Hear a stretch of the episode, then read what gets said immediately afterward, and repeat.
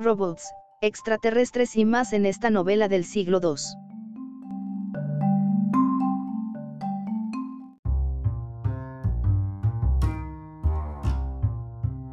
Desde una isla con un río de vino, extraterrestres lunares y solares en una guerra por la colonización de la estrella de la mañana, hasta hombres pez viviendo dentro de una ballena gigante, todo esto y más narra la historia verdadera de Luciano de Samosata, considerada como la primera novela de ciencia ficción de la que se tenga registro en el siglo II DC. Luciano de Samosata fue un escritor sirio que redactó sus obras en lengua griega, uno de los primeros humoristas, perteneciente a la llamada Segunda Sofística, vivió desde el año 125 y cubrió diversos temas como extraterrestres, naves espaciales y robots, dos milenios antes de las novelas de Julio Verne o H. G. Wells. Luciano de Samosata es ampliamente reconocido como uno de los primeros novelistas de la civilización occidental, y muchos estudiosos argumentan que es el padre de la ciencia ficción. Historia verdadera. En su libro Luciano narra sus aventuras en compañía de una tripulación entera de cosmonautas, encontrando en su camino naves voladoras, máquinas capaces de hablar, inteligencia artificial, encuentros con extraterrestres y batallas espaciales, así como ciudades enteras erigidas en el interior de un ser vivo. La historia comienza con Luciano y sus compañeros de viaje aventurándose más allá de los pilares de Hercules, después de lo cual se desvían de su curso debido a una poderosa tormenta. Desanclando en un momento de los pilares de Hércules, el viento me encajaba bien para mi propósito, me lancé al océano occidental. Así navegamos hacia adelante un día y una noche con un viento próspero, y mientras teníamos vista de tierra, no nos apresuramos mucho en nuestro camino, pero al día siguiente, cerca de la salida del sol, el viento sopló fuerte y las olas comenzaron a crecer y una oscuridad cayó sobre nosotros. La tempestad termina por encaminarlos hacia una isla por la que corre un río de vino. No permanecen mucho tiempo en la isla y se abren camino cuando son capturados por un torbellino, que termina llevándolos a la luna. Allí, se encuentran en medio de una guerra entre los gobernantes de la luna y los gobernantes del sol, quienes están librando una batalla cósmica por la colonización de la estrella de la mañana.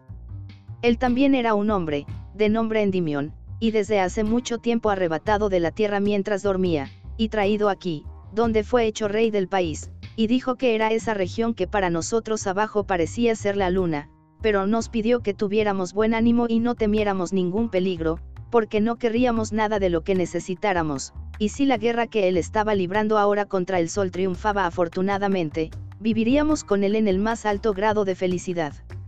Se describe que ambos ejércitos tienen formas de vida extrañas, mitad mecánicas, mitad biológicas, algunos son descritos como humanoides con cabezas como de perros, otros son bestias aladas de enorme tamaño, también se hace mención a numerosos arqueros montados en mosquitos. Finalmente, cuando regresan a la Tierra, Luciano y sus compañeros de viaje son tragados por una ballena de 200 millas de largo. Tan pronto como nos encontramos en el agua, fuimos sorprendidos con una alegría increíble, y nuestra alegría fue inexpresable, festejamos y nos regocijamos con la provisión que teníamos, nos arrojamos al mar y nadamos arriba y abajo para divertirnos, porque estaba en calma. Pero a menudo resulta que el cambio a mejor es el comienzo de males mayores, porque cuando habíamos hecho solo dos días de navegación en el agua, tan pronto como apareció el tercer día, alrededor del amanecer, de repente vimos muchos peces monstruosos y ballenas, pero uno por encima del resto, que contenía en grandeza 1500 estadios, que se abalanzó sobre nosotros y agitó el mar a su alrededor, de modo que estaba rodeado por todos lados con espuma y espuma, mostrando sus dientes a lo lejos, que eran más largas que cualquier haya con nosotros, todas tan afiladas como agujas y tan blancas como el marfil, luego tomamos, como pensamos, nuestras últimas hojas una de otra, y abrazados juntos, esperábamos nuestro día final. El monstruo estaba en ese momento con nosotros y nos tragó con el barco y todo, pero por casualidad no nos atrapó entre sus chuletas, porque el barco se deslizó por los pasillos vacíos hasta sus entrañas. Dentro del vientre de la criatura, encuentran una variedad de hombres peces que habitan en su interior. Luego de librar una guerra contra las misteriosas criaturas logran derrotarlos y matar a la ballena encendiendo una hoguera en su interior lo que les permite escapar. Mientras continúan su viaje, se encuentran con un enorme abismo en el océano, pero logran viajar junto a él.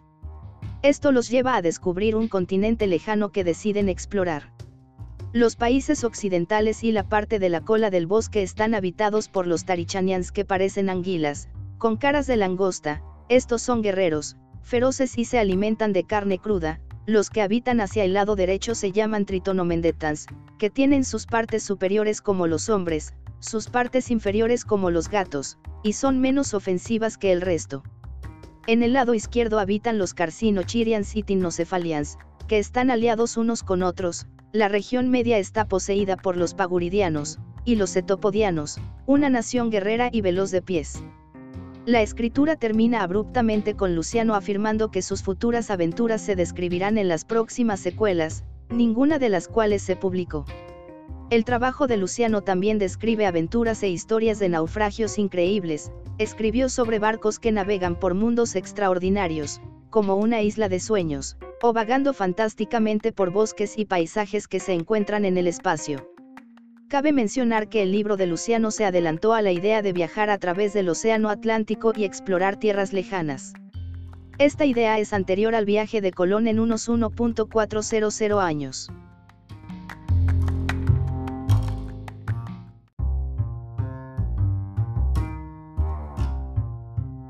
Gracias por visitar Distopía, no te olvides de leer o escuchar nuestras otras publicaciones recientes.